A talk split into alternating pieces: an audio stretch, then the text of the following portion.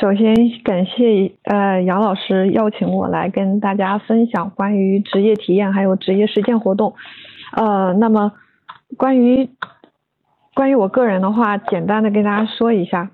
嗯，我个人是北师大附中国际部啊，从事学业规划啊，也就是大家常常说的升学指导相关的工作。那除了这个主要的核心工作以外，嗯，在北京地区的话，我们所有的这些公立学校的升学指导老师，我们也有一个啊，就是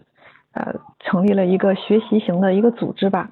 嗯，是 BACC 啊，也就是北京的一个升学指导的协会。那在这个升学指导的一个研修院里边呢，嗯，我们是每年的话都会有一些老师啊去从事相关的这个领头工作。那非常荣幸的话。在二零一九年的这一年里边，我是就是可以称之为一个主要的一个志愿者，来服务于我们北京地区这个升学指导的一个这样的团队。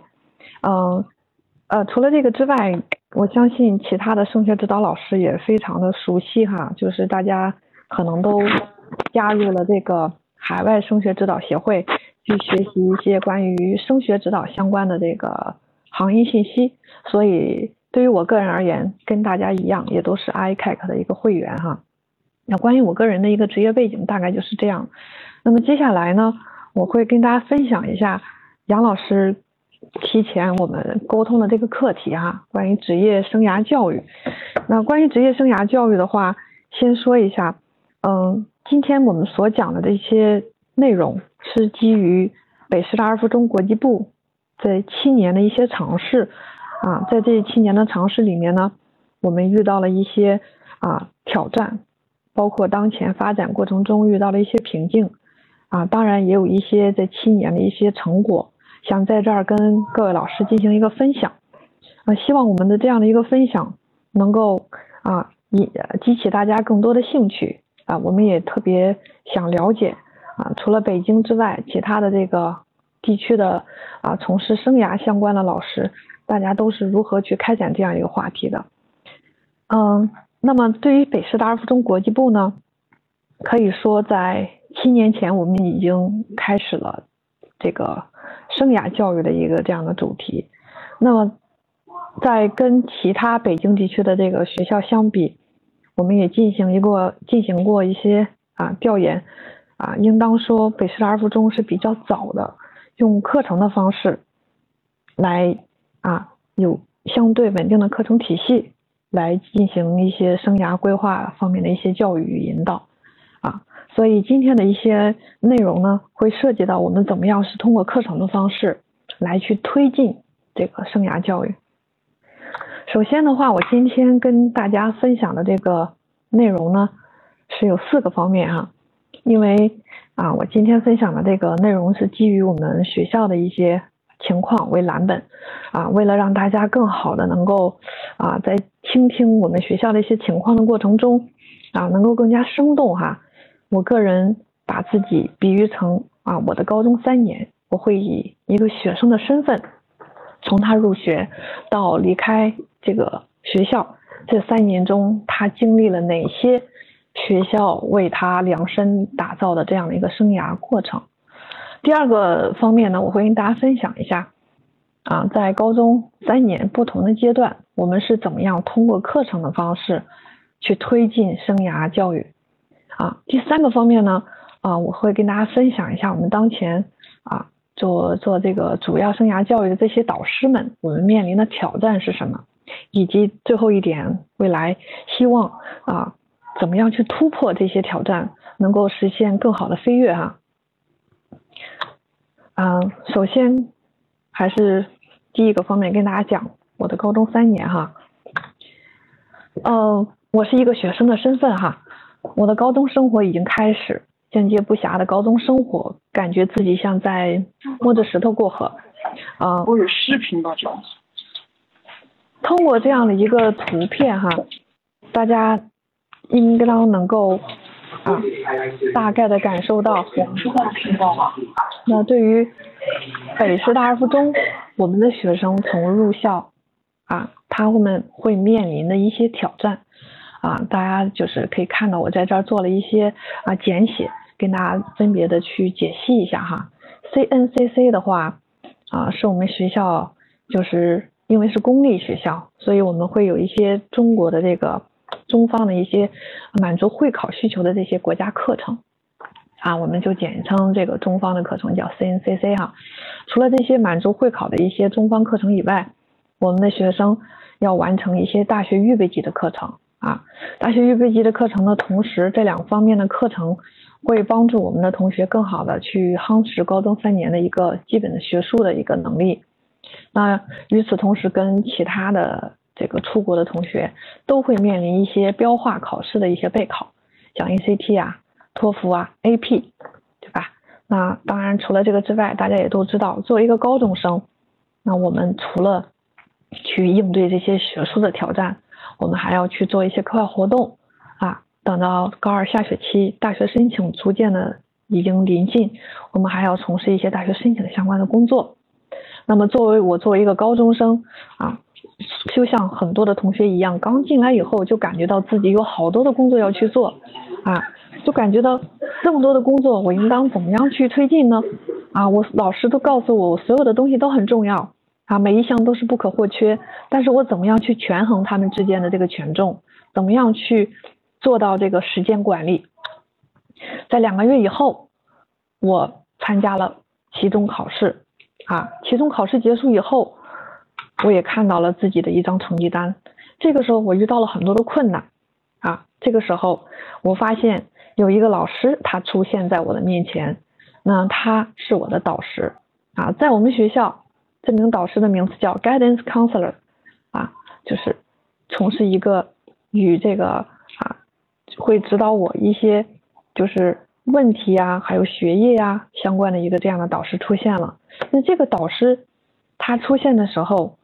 啊，我们学校通过双选双选的方式，我看到了在这个双选的清单上，我看到了很多学校的导师，很很多学校的呃很多这个。啊，学校的老师的名字，在我经过筛选以后，我终于发现有一个 guidance counselor 是我最希望能够跟他合作的。那么根据学校的规定呢，啊，我需要去找这样一个老师去完成一个签字的过程。啊，如果他同意，他将会为这张这个这个双选单去签字，而我本人也会签上字，包括我的父母也会完成这个签字的过程。那么我非常高兴啊，我终于找到了一名 guidance counselor，他是除了我的班主任以外最为关心我的人啊。按照学校的安排呢，我发现我的 guidance counselor，嗯，他在以下几个方面逐渐的再去帮助我去啊，去理清这里面的头绪啊，特别是当我在有选课困难的时候，我的 guidance counselor 会告诉告诉我怎么样去选择不同难度的这个。科学课程啊，怎么样去啊？是不是呃，应当在高一阶段选择 AP 课程啊？所有与课程相关的内容，我的 guidance counselor 都给了我很多的解答。除了这个之外呢，啊，我也在课外活动资源方面，在跟我的 guidance counselor 沟通之后，他给了我很多的帮助，他也跟我分享了很多活动资源。啊，更让我庆幸的是呢，我们学校有个非常好的制度，就是每个月。我的老师都会找我访谈，而我听我的老师跟我讲，啊，他们跟我访谈，跟我们学生访谈都是啊，就是学校是对于老师是一个约束，也就是说，所有的 guidance counselor 都有责任和义务要去跟每一个签订的学生去定期的沟通啊，我特别高兴有了这样一个制度啊，我的老师每个月都会找我去访谈，了解我的情况啊。而且啊，我根据学校的规定，这样一个 guidance counselor 在将来高三的时候，他们就会辅助我完成大学申请。嗯，呃，在我选择 guidance counselor 的时候，嗯，我曾经也想过，是不是我应当去找一下我的班主任？我觉得他应当是最了解我的人。但是呢，我的班主任告诉我，嗯，为何为什么不去尝试一下跟其他的老师去签订一个这样的协议？或许其他的老师可以给你提供更多的意见。那兼听则明嘛，啊，嗯，在我的班主任的指导下，我也觉得他他让我去找别的这个老师当 guidance counselor 也是一个非常好的决策。我毕竟可以去多听一下他们的一些建议哈啊，但是呢，我也发现了一个问题哈，我平时在生活中，我的班主任对我的生活关心也是非常密切的，但是我选择了另外一个老师作为的 guidance counselor 啊，有的时候我会遇到一个问题，我经常会跟他们去寻求一些建议，我发现我的班主任还有。我的 guidance counselor 对于同样一个问题，他们给我的建议往往是不一样的。这个时候我非常的困扰啊，我该听谁的呢？啊，比如说有一次我问我的老师，我是不是应当参加更多的志愿者活动？我的班主任告诉我，你当然要参加啊，我们学校有这个志愿者活动的一个强制要求，你必须要完成四十个学时的志愿者活动，你才能顺利毕业。志愿者活动对你的大学申请非常有利，应当去多去参加啊！听了我们班主任的建议以后，我又去问了一下我的 guidance counselor 王老师，王老师告诉我，你不一定要去参加志愿者活动啊。如果你的兴趣并不是想去做志愿者活动，如果你更想去做你擅长的弹吉他，你为什么一定要去做志愿者活动呢？啊，当他们两个方的意见到达了我给出我以后，我发现。即使同一件事情，他们给出的建议是不一样的，那我该听谁的呢？很快，高一高二的时光就这样过去了。转眼间，我到了高三，又一个人又出现了啊，他是我们学校升学指导升升学指导中心的 college counselor Mr. 李啊，这个李老师，我发现在我真正的申请季到来的时候，我跟李老师的交集变得更多了。啊，我反而觉得啊，可能很多的事情，我向我的这个李老师去请教的时候，他给出了我更多关于升学的建议。这个时候，我感觉到我跟我的 guidance counselor 王老师，还有我的班主任，仿佛沟通的就会越来越少了。逐渐呢，我也发现了，十二年级到来以后，我的大学申请老师啊和我的 guidance counselor 为我的大学申请，他们其实在共同发挥作用。啊，后来我发现，当我在做大学申请去提交推荐信的时候，我的 college counselor 给了我很多选校的建议，也给了我很多文书的建议，而我的 guidance counselor 王老师，他在努力的为我提交推荐信，啊，也在努力的为我提交我的成绩单。后来我逐渐的发现，他们都在帮助我。回顾整个高中三年，很快啊，我的三年过去了，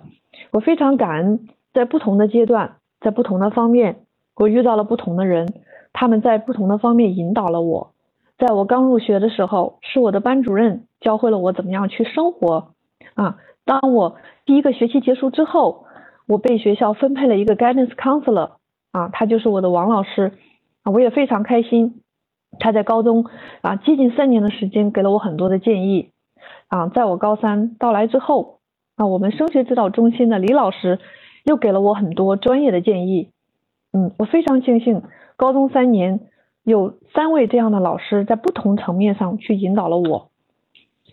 回首我整个高三，我发现我的班主任经常在班级的日记、日常的管理，还有行政班的管理的时候，他是说了算的，我每次都要去听他的，他才是我的大家长。而我当我遇到了这个申请季文件提交，还有每个月的访谈的时候，我发现王老师总会比班主任还要勤快的去找我，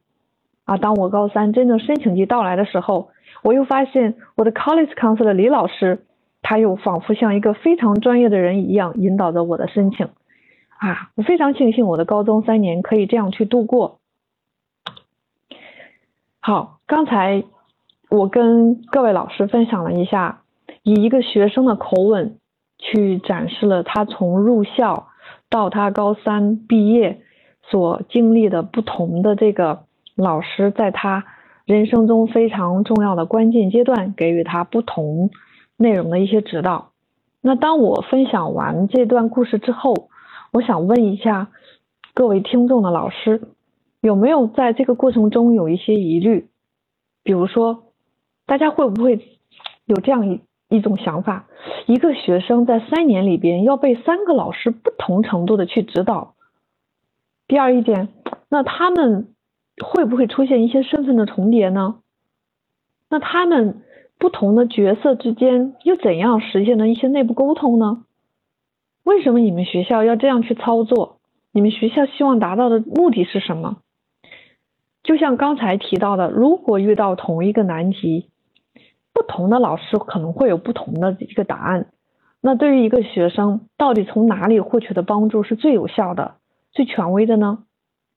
好，啊，我相信就是带着这些问题啊，大家可能就会更加的想知道，我们到底是在这个七年的这个生涯啊规划的过程中，怎么样去协调。啊，大家的所谓的出现的这些矛盾，包括怎么样去解决大家存在的这些疑虑哈，我相信在后面的这个内容中，大家可能会逐渐的找到一些答案。当然，我在开始的时候也跟大家去分享过，我们现在在尝试，我们很多的工作在推进。其实，在我们这七年的尝试里面，我们的确遇到了一些瓶颈，还有一些挑战。这些问题里面有很多的。挑战是我们当前依然没有去得到解决的。好，带着这样的问题，我们接下来进一步的去探讨第二个层面。那高中三年啊，对于我们学校为蓝本的话啊，就是我们怎么样通过一些课程的方式去推进生涯教育。首先，大家可以看到一个这样像阶梯一样的这样的一个啊图哈。那这个图的话，是我用一个。相对啊，就是大家应应当是比较容易去理解的方式哈，跟各位老师去啊呈现一下。我们可以把这个高中三年哈啊，对于我们通过课程而言的话，我们把高中三年哈分成了不同的模块儿。那不同的模块呢，我们有自己的培养目标哈。比如说，当一个学生在刚刚入学的时候，也就是在他高一上学期的时候，我们会通过一些课程。来去让他更好的实现一些启航方面的教育，帮助他更好的适应一些高中的生活。也就是这个阶段的课程，我们重点是帮助同学适应高中生活，会给他们去普及一些我们课程的一些设置，以及我们如何有效的去参加一些课外活动啊，包括我们学校对于一些啊。这个志愿者活动也好，或者是对于一些啊其他类型的活动是做出如何要求的，以及我们将来要如何进行大学申请的话，我们应当怎么样去更好的准备我们高中三年的一些规划。那随着时间的推移，在高一下学期，我们啊设计了一个关于啊真让同学开始思考啊。关于自我这样一个概念，所以高一下学期还有高二上学期，大家可以看到，它其实是一个完整的一个生涯课程的一个体系。那在高一下学期啊，呃，我们会通过一系列课程的设置，让学生更好的实现一些自我认知，还有外部环境的探索。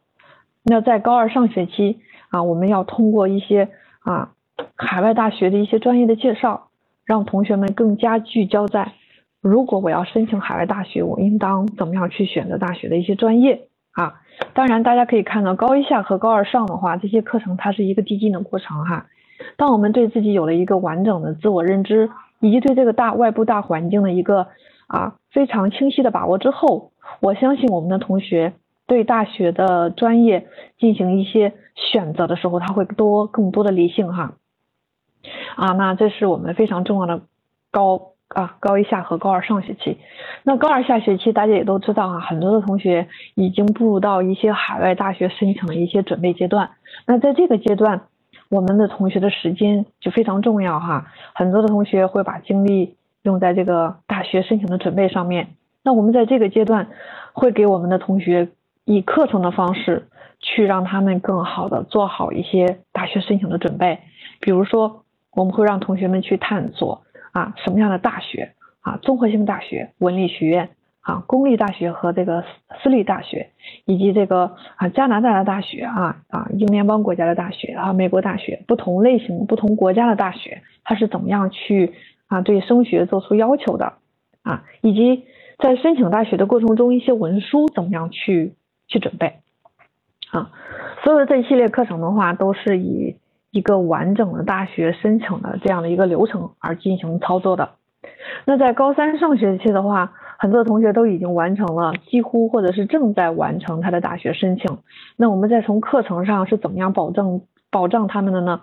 那我们会去带领他们进行一些更加细致的啊这些操作，比如说大学申请网申的一些辅导啊，又比如说在大学要求提要求提供推荐信的过程中，我们的高三同学应当怎么样去跟他的 guidance counselor 合作？从而完成这个推荐信以及成绩单的一些提交工作啊。当我们被一个大学录取以后，我们怎么样去进行一些注册入学的准备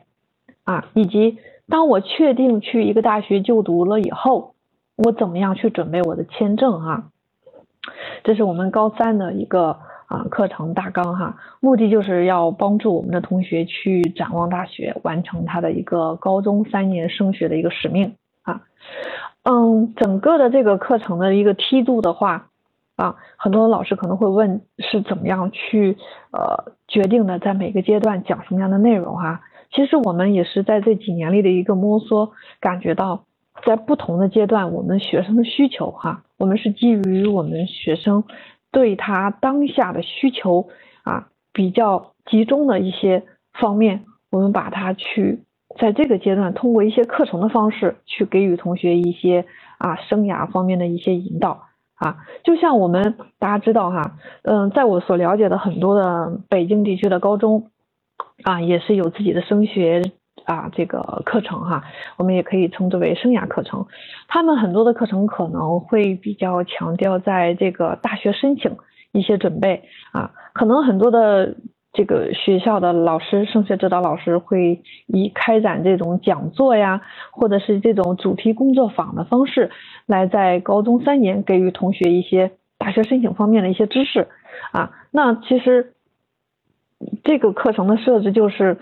看看同学们是不是真正需求了哈。嗯，在我们通在我们通过跟同学的沟通过程中，其实对于高一的同学而言，他们。还没有建立一个完整的自我认知的过程，也没有对整个校园产生非常强大的归属感，还有这个啊三年规划还不是很清晰的时候，如果这个时候你就去去给他讲一些大学申请或者是一些大学申请预备，可能啊收到的这个效果还没有特别的强烈哈，所以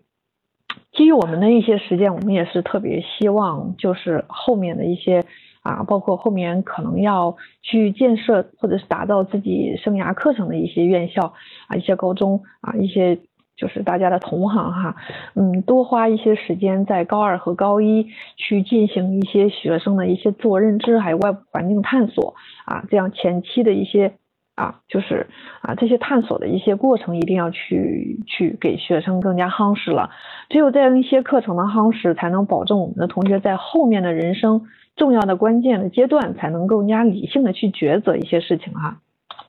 嗯，就像很多生涯的这些啊，大家也都听过很多生涯的专家去讲过哈，怎么样去更好的给予同学进行一些生涯课程哈，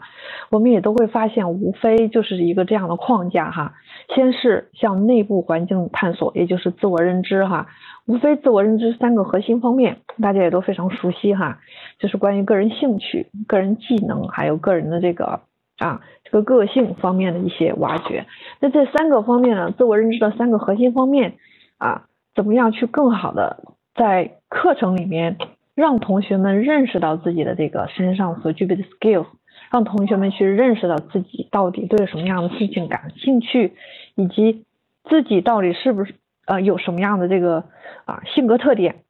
那我觉得这是我们高中在生涯规划的过程中非常重要的一环。我们要花大量的时间去设计这样的一些课程，设计一些活动，让我们的同学在这个参与的过程中找到自己的兴趣，找到自己身上所具备的一些技能，或者是发现自己的一些潜能哈。只有这些过程真正的帮助我们同学啊，打开自己的心扉。发现身上所具备的这些特长以后，我们相信在后面的一些外部环境探索的时候，他会更加清楚我到底要把自己的这个锚抛向何方啊。关于外部环境探索的话啊，在我们学校的话啊，我们可以用一个简单的一个这样的单词去去给大家概括一下哈，叫 parent link。我们可以称之为就是一个啊链接家长的一个这样的一个通道哈。那对于我们目前这七年的探索里边，有一些方面我们目前啊做的还不错，但是有一些方面我们依然也发现了，在推进的过程中遇到了很多的困难哈，是很难去推进的哈啊。在这儿就跟各位这个老师简单的分享一下啊，比如说第一个方面关于岗位实习哈，岗位实习的话，跟这个接下来要讲的职业导师一对一，这个是我们这七年里一直在尝试着去做的啊，我们通过跟家长去啊沟通啊，去跟家长所在的单位去进行合作啊，想为我们的同学提供更多岗位实习的机会啊，包括我们也希望我们的家长可以转换一下身份。作为一个职业导师，去帮助我们的孩子去进行一些职业方面的一些预备哈。但是我们在发这个过程中，努力的过程中啊，嗯，我们一方面推进家长的工作，也得到了一些家长的反馈啊。但是说实话，一直没有特别规模的一些家长能够投入到我们的这样的一些志愿者活动中来。那反而呢，我们也发现，在北京地区是有一些机构，他们是以盈利为目的。但他们非常高效的在从事与岗位实习，还有职业导师的工作哈啊，比如说给大家举一个例子哈，在我之前参加的一个活动里面啊，去到了一个北京在这个国贸这边的一个叫宜信哈，它是一个公司啊，从事这个股票啊或者是金融方面的一些啊，就是呃就是这样的一个机构哈。大家可以称之为一个这样的第三方机构。那宜信呢，它是非常出名的一个与金融方面还有股票投资方面的一些咨询方面的机构。那我们也发现啊，在跟在去宜信公司开会的时候哈，有一次在他们的这样一个平台上开会，我们了解到哈，宜信它的这个就是公司的一个背景是其实是一个美国的啊，这个老板其实。曾经在美国的一些文理学院有一些上学的经历，他个人比较想通过啊，他未来的一些努力，能够给社会提供更多的这个啊福利，能够帮助社呃社会上的一些同学去更好的规划自己的这个职业生涯。所以宜信公司开展了一个平台哈，就是他们的嗯是面向同学可以有一些职业导师的实践活动啊，如果有同学感兴趣的话。那么可以去选择去宜信公司做一些啊与股票啊金融啊啊相关的一些实践工作，那他们也会有专门专门的这样的一些工作人员可以带着我们的同学去进行这方面的一些尝试啊，在这儿跟大家分享一下哈哦不是特别清楚，除了北京以外啊有没有其他的这个地区有一些这样的更好的这个社会啊这样的一些公司来去。承接这样的一些工作哈，我相信大家都能够找到哈。如果我们在向家长索求这样资源的时候，可能发现啊没有那么理想，我们可以去社会上去寻找哈，这样的一些机会还是挺多哈。那关于企业文化介绍的话，嗯，包括这个参观企业生产流程哈，参观一些嗯企业的生产流程，那这样的一些活动的话，在以往的实践过程中。我们也有去啊，有有过这样的一些尝试，有一些家长也是比较慷慨哈，给我们的同学提供了一些啊参与的一些机会，嗯嗯，可能，但是大家也都知道，就是与家长做工作啊，每一届的家长他们的这个这个背景是不太一样的啊，有一些家长可能从事的岗位，嗯，他可能有一些家长会比较愿意去通过这个自己的努力。而能够让同学去到自己的岗位进行一些了解，但是呢，每一届的家长他对于这个活动的这个开放性和包容性可能理解不一样的哈，所以我们这种活动很难实现每一年连贯性的去召开，我们每年都会努力，但是可能啊不是每一届家长都可能啊让我们找到这样的一些资源啊，但是有一个活动的话啊，关于就是呃我们去。邀请家长做一些职业方面的体验，那对于我们学校而言的话，是已经有七年的这个成功的一些啊经历啊，应当说从我们开始第一届开始邀请家长来我们的讲堂，啊我们的学校的讲堂给我们的同学介绍一些职业啊特点啊，包括所需要的一些技能知识储备哈，从这七年里，我们每一年哈，在这个活动中。就是都没有，从来都没有出现过间断哈。每一年我们大概都能做到两场啊，两场的话大概的规模是能够邀请到十五到呃二十个左右的家长，分成两天不同的时间来给同学做一些他所在的职业领域一些特别新鲜的资讯啊，从而给一些啊我们未满这个未成年人的这些这个孩子们一些特别有。啊，明确的目标去激励他们，更好的去为一个啊这样的职业前景去奋斗哈。那在这儿跟大家去大概的展示一下哈，嗯，在以往的经历里边，我们一般会邀请不同的职业领域的一些家长来从事我们的这样一个讲堂工作啊。每一年我们也都会去进行一些筛选，尽量让我们的家长的背景更加多元化哈。啊，举一个简单的例子哈，大家可以看到，在我们二零一七年五月份哈，我们有一期请了九名家长哈，一共进行了两期哈，一共是十八名家长。那其中有一期呢，我们请到了啊有以下几个领域的家长，像新闻传媒啊、建筑设计、计算机软件、市场营销、人力资源、财务会计、互联网金融、投资理财以及一些法律行业啊，比如说他们会。啊，有些家长会准准备一些主题哈，比如说怎么样才能更好的成为一名成功的记者。啊，包括啊互联网金融职业的一些前景与挑战是什么样子的。啊，然后还我们还请到了一些建筑设计师来给这个啊我们的同学做一些啊分享。啊，建筑是凝固的音乐啊，这名家长会把建筑比喻成音乐啊，更好的向同学们展示建筑的魅力哈，啊包括。一些去从事软件管理行业的哈，呃，这样的一些家长，所以每一届的话，关于家长的一些主题哈，我们都会提前跟家长去沟通哈，嗯，再具体一点跟各位老师去分享的就是，像这样一个活动，如果要想把它做的成功哈，我们非常建议大家至少要提前三个月或三到两个月的时间去跟你的家长去沟通啊，把这个。你们举办这种活动的目的和意义，一定要让家长特别清楚，而且要让家长有一种成就感，对吧？所以这样一种活动前期做足了，沟通做足了，包括每一个家长做完的这个 PPT 以后啊，我们能够更好的去审核，然后确保它的内容更加符合啊十六七岁的孩子的一个接受能力。那在家长到来之后，我们再通过一些比较正式的场合啊。通过给予家长一些啊一些这个肯定啊，比如说对于我们学校而言，我们每一届邀请完家长以后，我们每一个讲座，我们都会安排一个老师啊，还有安排一名志愿者去服务于我们这个家长的讲座。那我们这个老师呢，也会去当着很多同学的面去介绍一下这名家长的一些职业背景啊。那这名家长在讲座的时间大概是一个小时，完成之后呢，我们也会给这名家长就更多的一些馈赠哈。那当然，这个馈赠的话是是以我们的学生作品的方式来呈现的哈。这样的话，能够给家长更多啊非常难忘的一些回忆啊。这是关于家长职业体验讲座跟各位就是老师去分享的哈。嗯，这样的一些职业体验讲座的话。嗯，其实，在真正的实践中，并不是很难去推进的哈。我们相信，我们就是很多一线的升学指导老师，大家可能在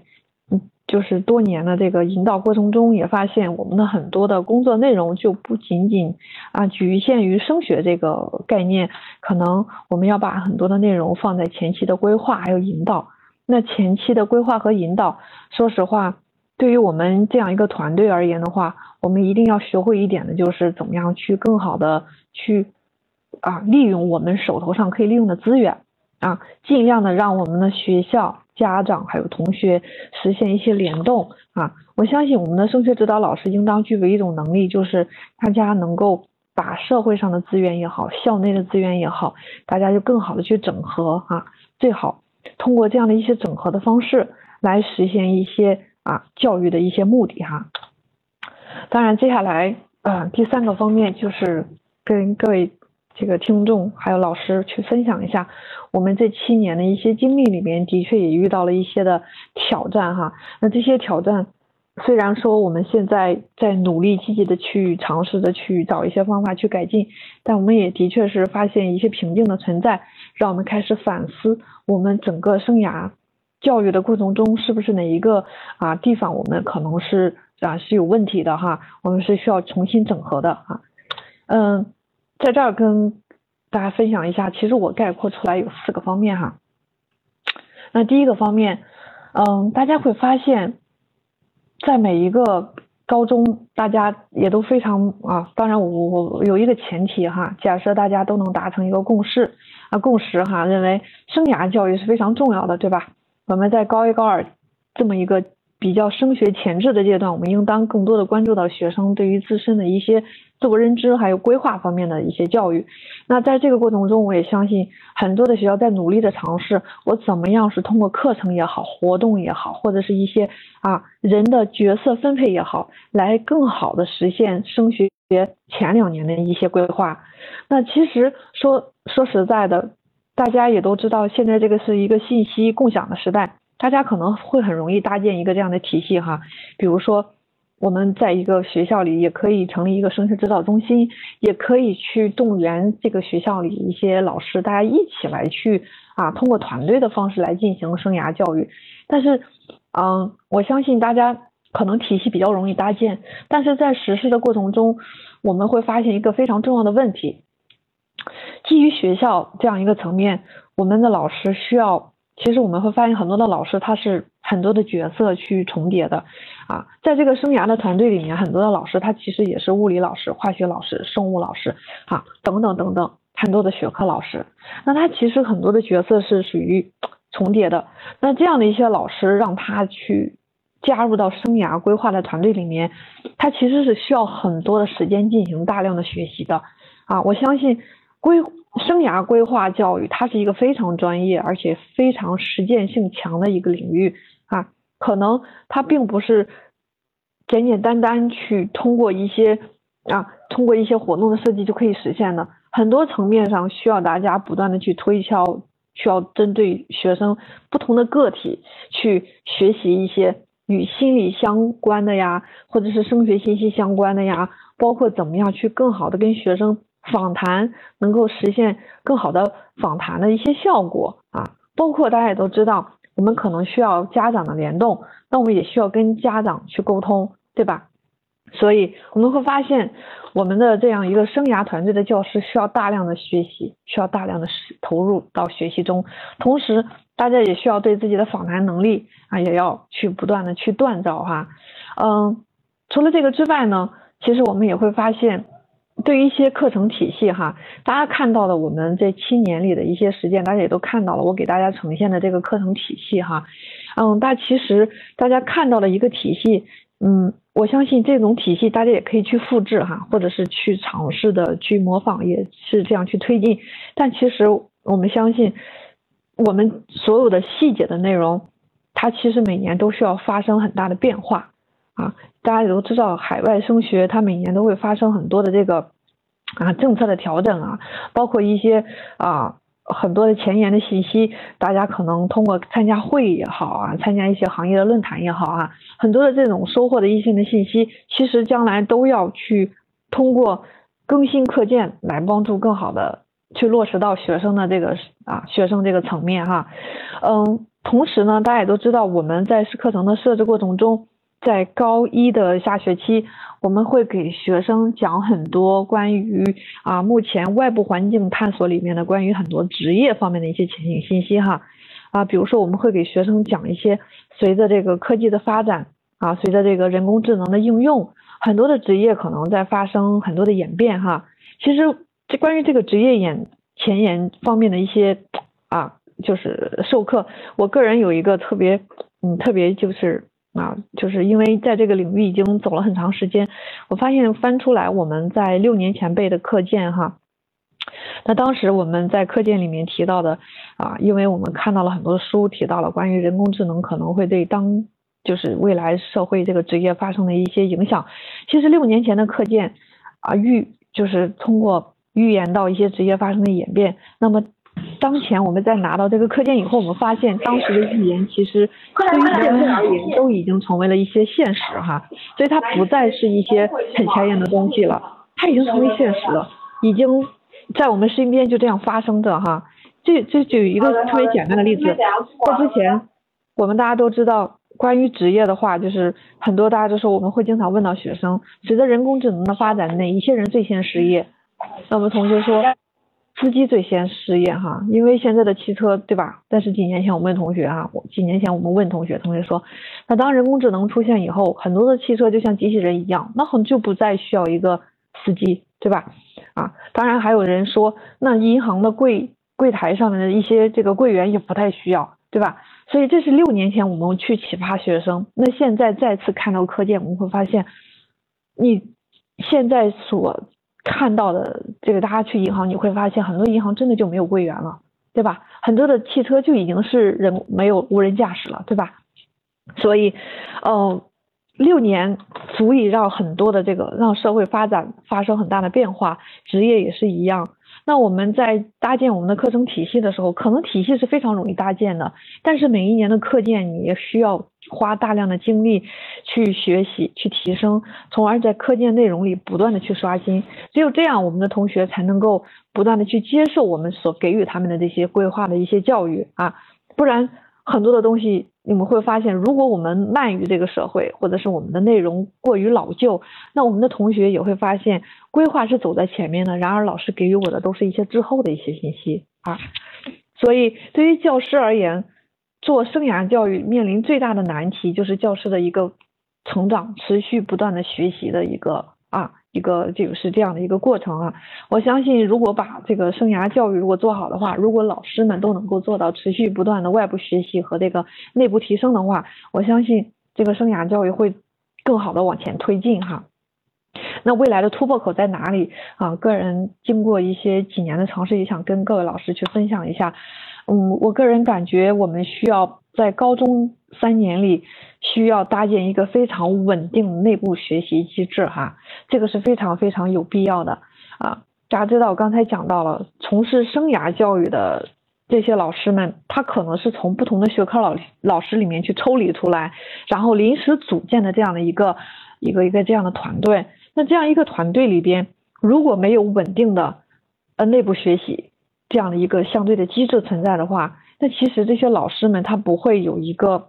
成长的一个啊，不会有一个非常成长的一个环境哈。当然，大家也都知道，我们在学校这样一个相对封闭的一个环境里，大家其实很多的信息都是通过网络摄取，对吧？但其实很多网络上的信息，它可能是缺乏辩证的，可能就是我们需要。不能够完全说把它复制下来去教给我们的同学，或者是我们自己去汲取很多的东西，大家都需要进行讨论，需要进行一些辩证，或者是通过一些行业的老师，大家一起通过这样思维碰撞的方式，一起去探索这个问题究竟怎么样去更好的去理解它。所以我觉得就是对于生涯的老师，我们需要寻求一些特别稳定的外部学习平台。那在这些外部学习平台的这些啊平台上，我们可以跟全国啊全中国哈，或者是甚至于海外更多的一些专家进行一些生涯方面的课题的一些探究哈。我相信生涯教育它并没有一个完整的统一的答案，更多的是怎么样更好的啊把我们的学生给启发出来。所以我们需要去看到来自于不同地区、不同国家啊从事一线。生涯规划的老师，他们是怎么样去在实践中去找到更好的突破的啊？所以，稳定的外部的学习平台是需要啊，大家一定要去啊去探索的啊。第三个方面就是，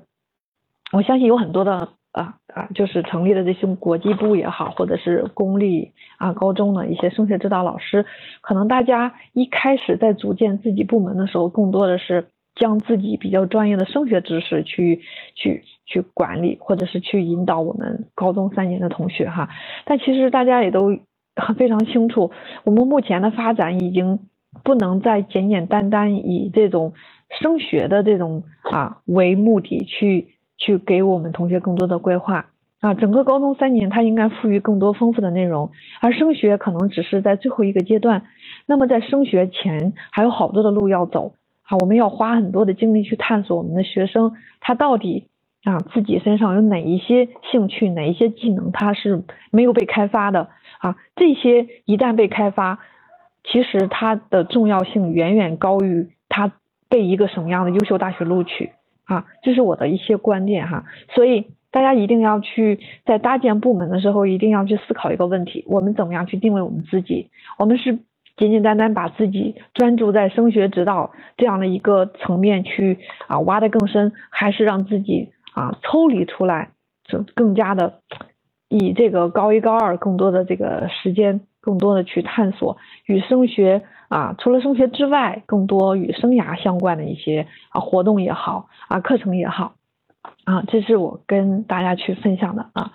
嗯，到现在的话。呃，我所分享的这些内容已经完整的跟大家去呈现了，嗯，我相信，嗯，各位老师可能还会有一些问题哈，啊，包括未来以留言的方式也好，或者是以一些邮件的方式也好，我们希望得到老师的一些声音哈，我们一起更好的把这个工作进行推进哈，嗯嗯，就是想跟就是老师们说一下，的确我们在呃。高中学生，因为我们这边通过中考上来的学生，我们发现了，就是他们当时在初中的过程中，其实有一些地方，其实可能我们在面试的过程中也发现他们有一些理解，包括对自己的规划，可能我我认为哈，可能会未来需要加强的地方哈。比如说，我们经常会在面试的时候问到我们初中的学生啊。你最近就是你最大的兴趣是什么？呃，你为了你的兴趣做过哪些活动？然后我们同学会说，我最大的兴趣是拉二胡，我最大的兴趣是弹钢琴。那我们会问他，那你拉二胡的话，你每天包括每一周大概花多长时间在上面？啊，我不会花时间的。我妈妈说了，我要中考了，我已经有从啊高一啊不从初一初二哈，或者是有同学说我从初三就没有再从事过任何活动了。啊，我的家长就是把我所有的活动都停掉了啊！当然还有的小朋友，就是我们叫他小朋友哈，他们会说我们在小学的时候，我经常就是被学校选拔是一个校音乐队的，或者是唱那个去有这个什么什么什么。比如说，有同学会说到我，我自己可能配音特别强啊。我们的小学老师经常会让我去配音啊。但是我进了初中以后啊，中考的这个压力太大了，所有的活动都停掉了。这是我们在面试的过程中，很多同学都出现的，就是说，当提到一个课外活动的时候，很多的小朋友都说，因为什么样的备考，我停掉了所有的活动。但其实大家都知道哈，我们大家都是做过，就是高中这个做申申申请，如果有申请经历的老师都很非常清楚，在美国大学的申请里边，很多的课外活动他们是写的九到十二，对吧？九到十二的话，九年级其实也就是初三了哈。很多同学在啊在大学申请的过程中填到他们的关于课外活动的时候，我们会发现很多的同学其实他在九到十二这个过程中其实是断档的。很多的活动它其实是断档的哈，而且很多的同学因为考试也好，备考也好，他很多的课外活动都是被家长叫停的。那如果我是一个是倒推到初中的话，那我认为初中三年的话，如果有他也应当有自己的这个升学指导老师也好，或者是生涯老师也好，他应当可以更好的去鼓励我们初中的朋友小同学去更好的。去把课外活动当成自己，而不仅仅是为了升学，而更多的是让自己能够丰富自己的人生啊，发现自己啊潜在的一些技能、天赋啊、天赋、技能，还有这还有一些啊品质方面的啊，要去从初中就开始让他们意识到课外活动的意义到底是什么。如果我们把这个意义在较早的时间给予了他。让他去认识到他的是是他的这个课外活动，包括兴趣爱好，并不仅仅服务于他的申请申服务于他的升学。那我们相信，我们更多的孩子应当在他的人生关键环节不会去舍弃掉这样一些课外活动的一些筹备。啊，这是第一个方面，我觉得可能目前我想到最应该去干预的，我们初中的学生就对于这种啊就是课外活动的理解。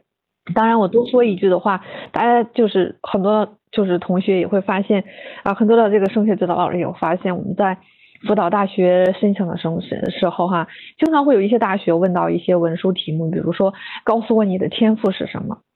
但其实关于天赋 （talent） 天赋这个东西，在于很多同学在高中的时候，我们去启发他，他其实我们发现高一的同学始终不明白什么叫天赋。包括 skills 是什么？天赋和技能之间的关系是什么？其实大家都看到了，我刚才已经分享到了，就是生涯规划里面非常重要的一个就是自我认知部分。关于这个，其实自我认知的三个非常重要的方面，无非就是个人的技能、个人的兴趣，还有个人的这个啊 personality，就是一些个人的品质，对吧？其实很多的孩子他们并不清楚自己身上真的具备一些独一无二的一些天赋啊，包括他们不懂得怎么样去区分天赋和 skill，talent 和 skill 之间的关系。我相信我们关于自我认知的这部分，这些这些东西需要在初中阶段让他们去意识到，天赋其实可能他出生就已经具备了，他只是没有发现；而技能可能在他日常做作业，或者是看书，或者是做任何一个体育运动的时候，他已经也有了，他已经在不断的去往这方面去发展了，但他也没有发现。所以等了他在真正的从事课外活动的时候，他只是以为这。没有服务于他的升这个升学，他没有考虑到这个活动其实在让我更好的去成就我的天赋，成就我身上的 skills。所以我觉得这些生涯的东西一定要往前去前置啊，这是我个人分享。谢谢大家倾听，谢谢。